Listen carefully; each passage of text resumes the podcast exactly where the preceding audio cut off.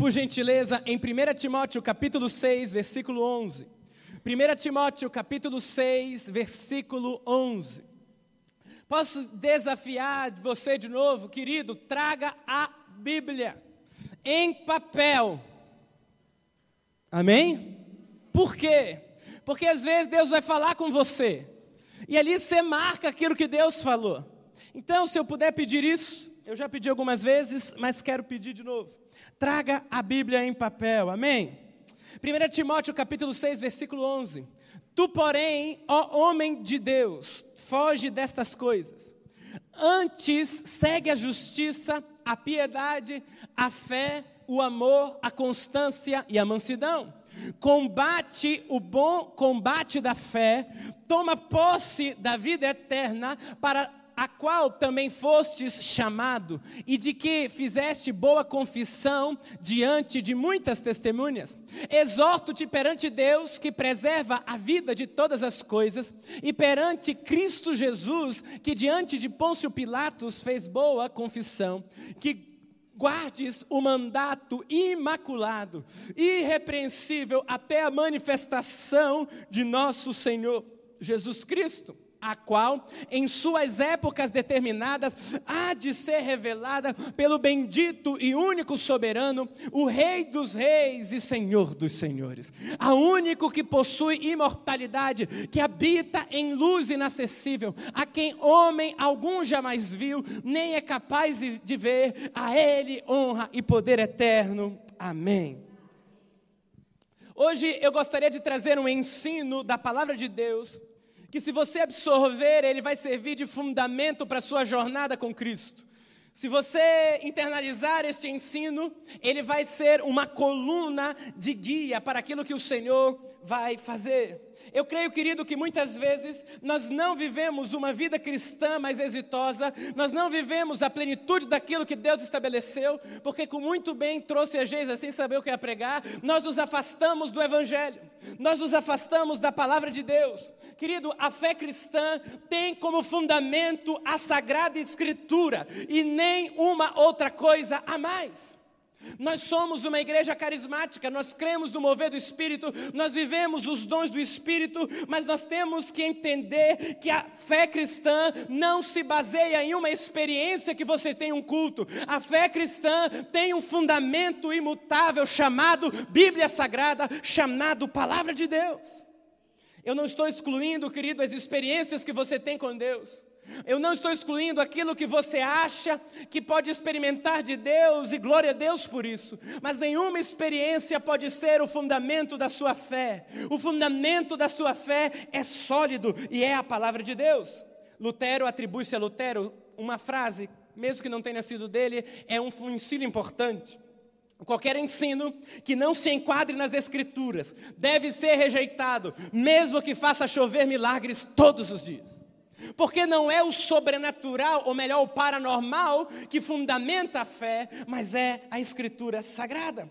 Por isso, nós precisamos mergulhar nas Escrituras para que a nossa fé seja firme e não oscilante. Muitos cristãos estão vivendo uma fé oscilante porque estão fundamentando a sua vida cristã nas suas experiências e não na solidez da palavra de Deus. Se você quer viver uma fé cristã constante, você precisa mergulhar nas sagradas escrituras. E eu creio que o apóstolo Paulo está falando sobre isso a Timóteo nessa carta. Muitos têm uma fé oscilante, como eu disse. Ora você crê, ora você não crê.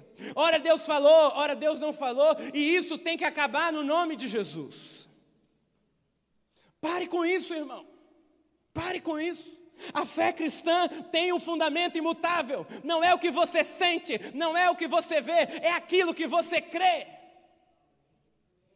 Guiados pelas circunstâncias, guiados pelos sentimentos, muitas vezes os cristãos vivem essa vida cristã oscilante, porque estão guiados pelo seu próprio coração, e a Bíblia diz que enganoso é o coração do homem. Vou repetir isso. Você foi criado, perdão, vou dizer isso. Você foi criado por Deus para ser conduzido não por aquilo que você sente, mas pelo propósito que você carrega. Romanos 8,14 diz: Pois todos que são guiados pelo Espírito de Deus, estes são filhos de Deus. Estes são filhos de Deus. Quem guia você, escuta, o que guia você determina de quem você é filho. O que guia você determina de quem você é filho. O que tem conduzido você, o que tem dirigido seus passos. Sabe? Muitas vezes, talvez, como eu, você já pensou em desistir. Muitas vezes, quem sabe como eu, você já pensou em parar. Você já pensou, pastor, milhares de vezes. Mas eu nunca parei. Porque o propósito que eu carrego, revelado nas Escrituras, é muito maior do que aquilo que eu estou sentindo. Muitos cristãos, então, eles estão sendo guiados por sentimentos falsos, ao invés de andarem firmados na fé. Paulo está escrevendo no texto que nós lemos no início, sua carta a Timóteo. E as cartas a Timóteo são chamadas na teologia de cartas pastorais. Timóteo era filho na fé do apóstolo Paulo. Paulo gerou Timóteo. Paulo discipulou Timóteo em todas as áreas, inclusive no ministério. Por isso, se você ler a carta de 1 Timóteo e 2 Timóteo, você vai perceber como Paulo tem um cuidado como instruir o seu discípulo na fé Timóteo sobre algumas realidades da igreja. Por exemplo, 1 Timóteo, capítulo 5, versículo 1, Paulo diz: "Não repreendas ao homem idoso, antes exorta-o como a pai, aos moços como a irmãos, as mulheres idosas como a mães, as moças como a irmãs com toda a pureza." Era literalmente um pai na fé aconselhando seu filho. E no fim dessa carta, da primeira carta de Paulo a Timóteo, nós temos alguns conselhos gerais e pertinentes, que eu creio que essa geração precisa buscar com afinco. O apóstolo Paulo começa dizendo: Timóteo, aprenda a ser constante na sua fé e guarda a mansidão. Eu creio que isso é uma das coisas que mais nós temos visto nessa geração, uma geração inconstante. E que porque é inconstante, a Bíblia diz no livro de Tiago, não pode receber nada do Senhor, porque é inconstante. Ser constante. E logo em seguida, Paulo continua dizendo e diz: Timóteo, ser constante, guarda a pureza da fé. E Timóteo, combate o combate da fé. Sabe, esse conselho também é um alerta para nós, compreenda algo, no dia em que você se rendeu a Jesus até hoje, uma batalha está sendo travada sobre a sua vida. Você creia ou não. Você concorde ou não? No dia em que você saiu do império das trevas e foi transportado para o reino do seu filho amado, neste dia se estabelece uma guerra espiritual sobre a sua vida, que quer tentar fazer você parar e você desistir. Mas em todas as coisas somos mais que vencedores, amém? Só que o apóstolo Paulo dá uma segunda instrução. E essa frase tem queimado meu coração esta semana inteira. O apóstolo Paulo diz: combate o bom combate da fé e toma posse da vida eterna. E eu fiquei pensando o que seria tomar posse da vida eterna. Paulo está dizendo, Timóteo, para que você possa ser vencedor no combate da fé, você precisa aprender a tomar posse da vida eterna. Você precisa aprender, Timóteo, a se apoiar. A, a, a, aleluia. Como todo bom parente que fala rápido. Você precisa aprender a se apropriar da vida eterna, Timóteo. Então eu comecei a orar e refletir, estudar sobre o que é tomar posse da vida eterna. E uma das formas de você estabelecer um conceito é dizendo o que não era aquele conceito. Porque algumas pessoas podem dizer, não, tomar posse da vida eterna é tomar ações que vão garantir a sua salvação, é tomar ações que vão garantir que você vai usufruir da vida eterna. Mas isso não é verdade. A Bíblia diz em Efésios capítulo 2, versículo 8: Pela graça sois salvos mediante a fé, e isto não vem de vocês, é dom de Deus, não de obras para que ninguém se glorie. Presta atenção. Como então que eu experimento a vida eterna? Quando eu entrego a minha vida a Jesus Cristo, quando eu creio que Ele é Senhor da minha vida, a partir daquele momento, o meu nome é escrito no livro da vida. Não foi nada do que você fez não foi nada do que você projetou, não foi nada do que você fez para comprar o favor de Deus. Nenhuma atitude boa que você faça é capaz de garantir a sua salvação. Porque a Bíblia diz que as tuas melhores obras e as minhas são trapos de imundício diante de Deus. O céu, querido, ele não vai estar cheio de pessoas boazinhas. O céu vai estar cheio de pecadores arrependidos que entregaram suas vidas a Jesus. Isso corroborado por Romanos capítulo 3, versículo 20, visto que ninguém será justificado diante dele por obras da lei. Você não é salvo por aquilo que você faz, você não é salvo porque você é bom, você é salvo porque você entregou sua vida a Jesus Cristo, você creu na obra da redenção, o sangue de Jesus limpou você, seu nome foi escrito no livro da vida, aí você é salvo. Mas a pergunta continua: se eu não sou salvo por aquilo que eu faço, o que significa então tomar posse da vida eterna? Porque tomar posse da vida eterna demanda uma ação em direção à vida eterna. Não estou dizendo, um parêntese, que porque você é salvo você pode fazer qualquer coisa. Porque o verdadeiro salvo por Cristo, ele não consegue mais viver no pecado. O verdadeiro salvo por Cristo agora, ele luta contra o pecado porque ele é a habitação do Espírito Santo. Então, pastor, pergunto de novo: o que é tomar posse da vida eterna? E aí eu quero que você compreenda algo que foi o que Deus começou a me ministrar. A plenitude da vida eterna, a plenitude da alegria eterna, a plenitude da paz celestial, a plenitude, você só vai desfrutar lá. Mas isso não significa que você não possa começar agora a desfrutar, ainda que parcialmente, da realidade celestial que te espera.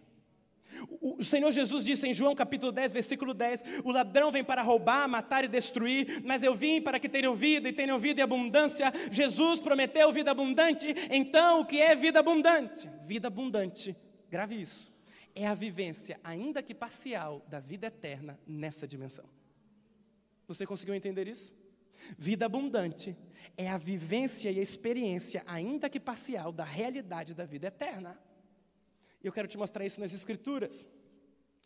Como igreja, querido, nós somos chamados a sermos agentes da manifestação do céu na terra, porque o Espírito habita dentro de nós. Por isso o ID não é dado a anjos, o ID é dado a nós, que somos detentores do Espírito Santo.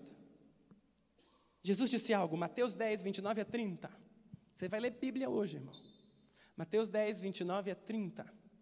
Tomou Jesus. Em verdade vos digo que ninguém há que tenha deixado casa, ou irmãos, ou irmãs, ou mãe, ou pai, ou filhos, ou campos por amor de mim e por amor do Evangelho, que não receba quando? Quando? Já no presente, cem vezes mais, o cêntuplo de casas, irmãos, irmãs, mães e filhos. É, põe a mão para receber. Faz assim. E com perseguições no mundo por vir a vida eterna. O Senhor Jesus está dizendo algo interessante, Ele está dizendo: cada renúncia que eu faço nessa dimensão gera sim uma coisa chamada galardão, uma, uma bênção que eu vou receber no mundo por vir. Mas não é só lá. Existe uma parte, ainda que antecipada, ainda que não plena, que eu e você podemos experimentar aqui. Não estou convencido. Gálatas 6, 8 a 9. Porque o que semeia na sua própria carne colherá corrupção, mas o que semeia para o espírito, do espírito colherá a vida eterna, e não nos cansemos de fazer o bem, porque a seu tempo ceifaremos, se não desfalecermos. O que o apóstolo Paulo está dizendo é que eu e você podemos desfrutar da semeadura que nós estamos fazendo hoje, e ele não está falando da realidade futura, ele está falando de algo que você pode experimentar aqui. Os próprios dons do espírito. A Bíblia usa um termo para se referir aos dons espirituais em Hebreus capítulo 6, versículo 5. E provaram da boa palavra e os poderes do mundo vindouro. A Bíblia está dizendo que cada dom do Espírito, dom de línguas, profecia, e curas e maravilhas, esses dons, eles são poderes do mundo vindouro, ou seja, uma ação do Espírito que eu vou experimentar na eternidade, mas que eu já experimento, ainda que de forma parcial, aqui. 1 Coríntios, capítulo 13, versículo 9. Porque em parte conhecemos e em parte profetizamos. Quando, porém, vier o que é perfeito, então o que é em parte será aniquilado. Muita gente está falando que esse o que é perfeito seria o fechamento do do cânon, as escrituras, e que por isso não existiriam mais dons do Espírito no que nós estamos vivendo. Isso não tem fundamento algum. O quando vier o que é perfeito fala nitidamente da segunda vinda de Cristo, quando vier o que é perfeito. Então aquilo que é em parte será aniquilado. O que isso significa? Significa que eu e você, ainda que estejamos apontando para a vida eterna, podemos experimentar nessa realidade agora uma antecipação parcial daquilo que está por vir. E Jesus chama isso de vida abundante. Por isso, Timóteo, Paulo diz a Timóteo: no combate da fé, você só vai conseguir vencer, Timóteo, se você aprender a tomar posse da vida eterna. No combate da fé, Timóteo, você só vai conseguir experimentar se você entender que há essa realidade que ainda te espera, ela já pode ser experimentada, ainda que de forma parcial, neste momento. O salmista Davi, no Salmo 103, versículo 2, diz o seguinte: Bendize, a minha alma, ao Senhor, e não te esqueça de nenhum dos seus benefícios. É Ele quem perdoa as, todas as tuas iniquidades. É Ele quem sara as todas as tuas enfermidades, quem da cova redime a tua vida e te coroa de graça e misericórdia, quem farta de bens a tua velhice, de sorte que a tua mocidade se renova como a águia. A Bíblia está dizendo: não se esqueça que o servir a Deus tem benefícios, não se esqueça de que existe uma antecipação, ainda que parcial, da vida eterna, não se esqueça de que Deus tem prazer em te abençoar, não se esqueça de que Ele te perdoa os pecados, de que Ele cura enfermidades, não te esqueça de que Ele pode fazer novas todas as coisas. Não se esqueça de que porque você entregou a Cristo, você pode experimentar já a paz que excede o entendimento, você pode experimentar a alegria como fruto do Espírito, você pode experimentar milagres e o sobrenatural, você pode experimentar bênçãos espirituais e materiais, mas Timóteo, para que você viva isso, você precisa aprender não só a entender que isso existe, você precisa aprender a tomar posse da vida eterna. E aí, o que é tomar posse? Estão me acompanhando? Paulo está dizendo que ainda quando. Vamos ler 2 Coríntios 5, 6 a 7. Temos sempre, porém, bom ânimo, sabendo que enquanto no corpo estamos ausentes no Senhor, visto que andamos por fé e não pelo que vemos. A Bíblia está dizendo que eu e você ainda não podemos experimentar em plenitude a realidade daquilo que está por vir, mas se nós começarmos a andar por fé e não pelo que vemos, haverá uma antecipação da vida eterna, ainda que parcial, sobre a sua vida. Há dois fatores que nós estamos estudando hoje que você tem que entender. O primeiro é a vida eterna. Como eu disse, a vida eterna, ela é uma obra consumada em Cristo Jesus. A vida eterna é garantida pela obra de Jesus e por isso você pode ter plena convicção de que você pode vivê-la. Sabe por que a fé é uma convicção? Pergunte por quê? Porque ela se baseia na obra consumada de Cristo Jesus. Como assim? Querido, você tem que entender que pela fé nós caminhamos sobre algo já realizado. Quando Jesus Cristo estava na cruz, ele bradou algo, ele disse: Está. O que, que Jesus estava dizendo? Tetelestai, está feito, eu já fiz a minha parte, ah, aqui já está pronto, tudo que eu deveria fazer já está feito, eu concluí a obra. A Bíblia diz que naquele momento principados e potestades foram expostos à vergonha, Jesus triunfou sobre ele na cruz. Naquele momento, Jesus pega das mãos de Satanás as chaves da morte do inferno. Naquele momento, o véu do templo se rasga de alto a baixo, dizendo: o caminho para a presença está aberto. A cruz estabelece um elo entre céu e terra. O véu rasgado me dá acesso à presença de Deus. A cruz mostra para mim que na terra existem filhos de Deus e no céu, à destra do Pai, existe um que a Bíblia chama de filho do homem. E por isso o elo entre céu e terra está estabelecido. O Espírito de Deus na terra, gerando filhos de Deus. O Senhor Jesus, enquanto Filho do homem no céu, intercedendo por nós. A obra está feita. A obra está feita. É uma obra consumada. É uma obra pronta. É uma obra plena. Jesus já fez. Mas continuamos. O que é tomar posse disso? E aqui eu começo a pregar. Se a obra de Cristo Jesus, ela é uma obra consumada, se a obra do Senhor Jesus é uma obra feita, que me garante o perdão dos pecados, que me garante a libertação de qualquer coisa que não venha da parte de Deus, o que é tomar posse disso? E tomar posse da vida eterna não é outra coisa se não andar com base na palavra de Deus. Olha o que diz Mateus 11, 12. Jesus disse: Desde os dias de João Batista até agora, o reino dos céus é tomado por esforço, e os que se esforçam se apoderam de dele. Por que, que o reino dos céus é tomado por esforço? Porque a salvação é de graça, mas crescer na fé vai custar tudo de você. A vida eterna se acessa pela graça, mas a vida abundante pela prática reiterada da palavra de Deus. A vida eterna se acessa pela graça, mas a vida abundante pela prática da palavra de Deus. É o que Jesus diz em Mateus 7, 24 a 27, você lê em casa. Quando Jesus conta a parábola do homem que constrói a sua casa, ele diz: Um construiu a sua casa sobre a rocha, vieram os rios, os ventos e nada aconteceu. O outro construiu sua casa sobre a areia e as, o vento a. Qual que é a diferença? Os dois ouviam a palavra de Deus. A diferença é que um pôs em prática e o outro não. De nada adianta você vir domingo após domingo aqui, se você não praticar a palavra, sua vida continuará a mesma. Tem muitos brincando com o Evangelho, tem muitos brincando de servir a Deus. Não existe uma vida poderosa para você viver, mas você precisa tomar uma decisão essa noite. Eu deixo de ser um ouvinte da palavra e eu me torno um praticante da palavra.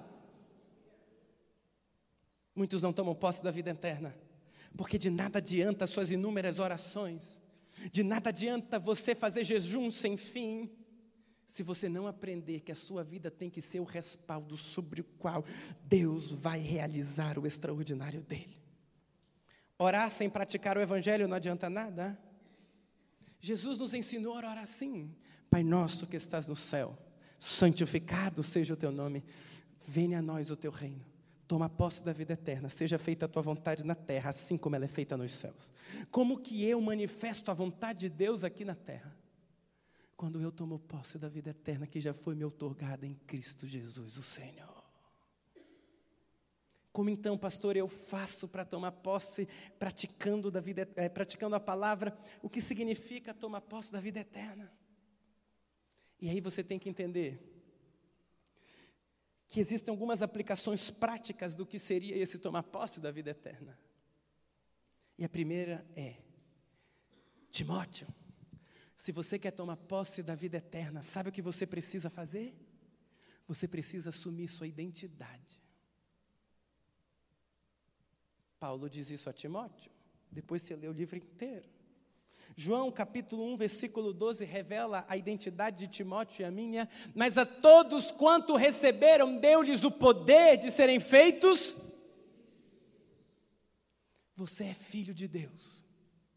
Essa é a sua identidade. Você não é o que você faz, você não é o que você tem, você não é o que os outros dizem que você é. Você é filho de Deus, criado em Cristo Jesus para as boas obras. O mundo tenta a todo momento, querido, dizer que nós não somos quem nós somos. O mundo tenta a todo momento roubar aquilo que Deus já disse que nós somos. O mundo a todo momento tenta colocar títulos sobre você e sobre mim. O mundo diz: você é um mal amado, você é um depressivo, você é um ansioso, você é improdutivo, você é medroso. Não, você é filho de Deus. Isso que você é. O Espírito Santo habita em você. Então, meu irmão, em nome de Jesus de Nazaré, eu te peço nesta noite, pare de ser oscilante, tome posse da vida eterna, porque a vida eterna te garantiu uma identidade imutável. Você é filho amado de Deus. Diga para você mesmo: eu sou filho de Deus. Mais uma vez, eu sou filho de Deus. Mais uma vez, eu sou filho de Deus. O mundo tenta dizer que você é algo que você não é e você acredita. Ah, pastor, é porque você não sabe da minha história, eu não preciso saber, porque eu conheço o poder do sangue de Jesus. Você é filho de Deus, você é filha de Deus, você foi separado desde o ventre, você foi selado pelo Espírito Santo. Deus está dizendo para você essa noite: toma posse da vida eterna. Você não é nem aquilo que você faz. Um dia eu estava andando ali no Parque Barigui, E eu vi uma, um banner de uma universidade daqui de Curitiba que dizia o seguinte: Você é o que você faz. E tinha uma lista de profissões. E eu falei: Está repreendido, Satanás. Eu não sou o que eu faço, eu sou quem Deus diz que eu sou. E Ele disse que eu sou o filho amado de Deus. Isso é quem você é. Você é filho. Quando Satanás foi tentar Jesus no deserto, ele foi justamente aonde? Na sua identidade. Se tu és filho de Deus, manda. Porque a primeira marca de alguém que não sabe de fato quem é, é que essa pessoa usa de argumento de autoridade para fazerem a sua vontade. Não, tem um selo sobre você. Você não precisa provar nada a ninguém, irmão. Você é filho de Deus, Timóteo, toma posse da vida eterna. Segundo, aplicação prática. É que se você sabe quem você é, assuma essa identidade. Segundo, assuma sua autoridade. Querido, a identidade de filho nos outorga autoridade no reino de Deus, nos outorga viver a antecipação parcial da vida eterna, mas escute: quem negocia a identidade perde a autoridade. Se você não sabe quem você é, se não é uma convicção no seu espírito, você vai perder a sua autoridade. Porque o que garante que você tem, pode fluir no poder de Deus é a convicção de que você sabe quem você é. Sabe o que mais me cansa no ministério? Fora essa obra que me cansou muito. sabe o que cansa? É que os crentes não aplicam isso aqui. Ora crê, ora não crê. Ora esfrega a cabeça do capeta com um sapato, ora sai correndo dele porque ainda não tem essa convicção. Não é o que você faz, é quem você é, que é o respaldo da sua autoridade. Por isso que quando os apóstolos iam escrever suas cartas, eles escreviam Paulo, chamado para ser apóstolo. Eles não escreviam apóstolo Paulo. Por isso que ele escrevia Pedro, chamado para ser apóstolo, porque primeiro é quem você é de quem você é emana aquilo que você faz. Hoje é, é, dia de você dar um basta das mentiras do diabo e você começar a crer naquilo que Deus disse a seu respeito: que em Jesus você é perdoado, que em Jesus você é livre, que em Jesus você é abençoado, que em Jesus você tem autoridade. Você é filho. Você é filho, que é um escândalo. Todas as religiões têm que fazer algo para você ser. No Evangelho, Deus fez algo para você ser. É por isso que o Evangelho liberta as pessoas, é por isso que o Evangelho transforma, porque ele não analisa aquilo que fazemos, ele declara quem nós somos. Aleluia! Mas entenda algo: toda autoridade delegada também é uma responsabilidade delegada. Você assume sua identidade, depois você assume sua autoridade. E a manifestação do reino vem, mas entenda que aquilo que Deus está depositando na sua vida não é para você reter, porque quando o apóstolo Pedro foi restaurado por Jesus, Jesus olha para ele e diz: Pedro, você me ama? Ele disse o que? Sim, Senhor, tu sabes que eu te amo. E Jesus dá a resposta de amor que ele esperava. Então apacenta as minhas ovelhas. Sabe o que, que o apóstolo, o Senhor Jesus está dizendo para Pedro? Pedro, a declaração de amor que você me deve, que eu espero que você me dê, não é uma declaração que diz eu te amo, Jesus, grudado no vidro do seu carro. A declaração de amor, Pedro, que eu espero que você me dê, é que você cuide daquilo que eu amo. Então, se você me ama, apacenta as minhas ovelhas, porque toda autoridade delegada é também uma responsabilidade delegada. O que você tem feito com o que Deus deu para você, irmão? Ou você ainda está naquela crise? Aquela crise tem que acabar depois da conversão. Porque ou você é morado do Espírito Santo ou você não é. Chega! Amém? Terceira atitude. Se você quer viver e tomar posse da vida eterna, firma a sua aliança. De nada adianta dizer, eu tomo posse. Ó, deu até um arrepio, né?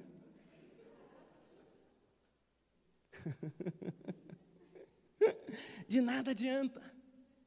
O que Paulo está dizendo é Timóteo, é Timóteo, se comporte como alguém que fez confissão de que Jesus era Senhor da sua vida. Ande como alguém que tomou posse da vida eterna. Ou seja, se eu quero andar, tomar posse da vida eterna, eu preciso aprender a dar aliança com Deus. Escuta, o fato de Deus ser amor não anula o fato de ele ser juízo, não anula o fato de que o, aquilo que o homem plantar, isso colherá. Querer colher algo diferente do que se está plantando é zombar de Deus. Por isso, o que, esta, o que a igreja de Jesus precisa nessa noite é de algo que se perdeu em muitos lugares, que é o temor a Deus. Porque você acha que pode servir a Jesus de qualquer jeito. Porque você acha que Jesus aceita você de qualquer forma, Ele aceita, mas depois de salvo, Ele espera que você dê frutos dignos de arrependimento. Não foi isso que o Senhor Jesus disse aos fariseus? Se vocês dizem que servem ao Pai, onde estão os frutos de arrependimento? Onde está a ação objetiva da sua mudança? Escuta, porque não é algo subjetivo. Ah, não, eu entreguei e agora é eu e Deus. Mentira. Tanto é que o apóstolo Paulo, ao escrever a Timóteo e ao descrever as qualificações daquele que pode ser bispo na casa do Senhor, ele não põe qualificações subjetivas, ele põe qualificações objetivas. Não dado ao vinho, não briguento. Cadê os brigantes? não irado, que governe bem sua casa Alô? Não é subjetivo, é objetivo. Porque fruto digno de arrependimento é mudança de caráter, é mudança de vida, é largar o pecado para poder andar em aliança com Deus. Andar em aliança é uma condição sine qua non, é uma condição sem a qual não conseguimos tomar posse dessa vida eterna para cá. Querido, daqui a pouco nós vamos celebrar a ceia do Senhor que celebra o fato consumado da vida eterna. Mas como nós vamos participar? 1 Coríntios 11, 28. Presta atenção. Examine-se, pois, o homem a si mesmo, e assim coma do pão e beba do cálice. Pois quem come e bebe sem discernir o corpo, come e bebe juízo para si. Eis a razão, porque há muito, entre vós muitos fracos e doentes, e não poucos que dormem. Porque se nós julgássemos a nós mesmos, não seríamos julgados. Mas quando os julgados somos disciplinados pelo Senhor para não sermos condenados com o mundo. Sabe o que a Bíblia está dizendo? Não dá para brincar com a vida que você diz viver. Não dá para brincar com o cristianismo que você diz professar. Não dá para brincar. O texto diz: não poucos que dormem. Não era gente que estava dormindo no culto, irmão. Eram pessoas que tinham morrido por participar da ceia indignamente. Eram pessoas que tinham brincado de servir a Cristo. A mesma arca que prosperou Obed-Edom matou Uzá. A mesma glória. Por quê? Pergunte por quê porque a glória é a mesma, mas, mas, se aqueles que a carregam não andem em aliança verdadeira, não haverá bênção, mas haverá maldição. Porque o que nos protege não é a glória, o que nos protege é a aliança. Vou repetir isso. O que nos protege não é a glória, o que nos protege é a aliança. Alô? Por isso, onde não há temor genuíno a Deus, não há verdadeira manifestação da presença de Deus. Vou repetir isso. Onde não há temor a Deus, não há genuína manifestação da presença de Deus. Porque a primeira marca que quando a presença de Deus vem é temor. Quer que eu te prove? Quando Jacó tem a visão da escada do céu em que os anjos subiam e desciam, o que foi a primeira coisa que ele disse? Quem lembram? Deus está aqui, eu não sabia. Quão temível é este lugar. Até quando você talvez vai brincar de servir a Jesus? Qual é o seu nível de compromisso com o reino de Deus? Porque não há como falar de aliança sem falar em compromisso com o reino de Deus. Pastor, meu compromisso é com Deus e não com a igreja. Isso não existe. Porque a expressão física do reino de Deus é a igreja. Até quando? Talvez você vai viver uma vida dupla, servindo a Jesus, mas dos mesmos pecados de antes, e o pior é que você vem num culto esperando que alguém ponha as mãos sobre você para a sua vida mudar, sendo que você mesmo não quer mudar de vida. Porque o que a maioria dos crentes dessa geração quer não é nem milagre, é mágica. O que a maioria dos crentes dessa geração quer é que se impõe as mãos e tudo se resolva num passe de mágica.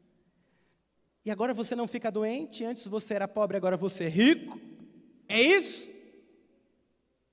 Isso não é reino de Deus.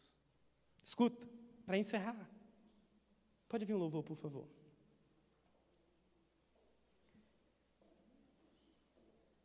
Até quando você vai querer os benefícios de servir a Deus sem a aliança de servi-lo de verdade. Você pode se colocar em pé, querido, para parecer que está acabando.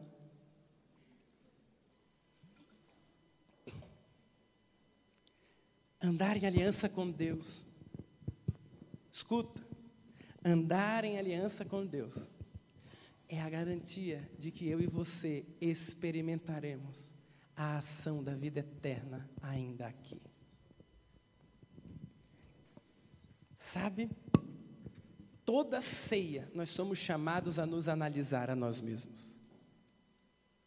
Escuta, toda ceia nós somos chamados a olhar para dentro de nós e ver como está a nossa vida com Deus. Toda ceia. Agora a pergunta de Deus para você é: olhe para mim, irmão. Você tem andado em aliança? Você tem andado firme com Cristo? Ou você tem andado de qualquer maneira? Eu queria que todos fechassem os olhos por um instante. Porque eu sinto um batismo de temor neste lugar. E eu quero que você olhe para dentro de você mesmo. Eu quero que você olhe para dentro da sua vida hoje. Você quer tomar posse da vida eterna. Você quer viver aquém ou além. Você quer viver abaixo ou além. Muitas vezes, eu e você estamos vivendo aquém do que nós poderíamos. Muitas vezes eu e você estamos deixando de tomar posse da vida eterna, porque não assumimos a identidade, porque não caminhamos em aliança real e plena com Cristo.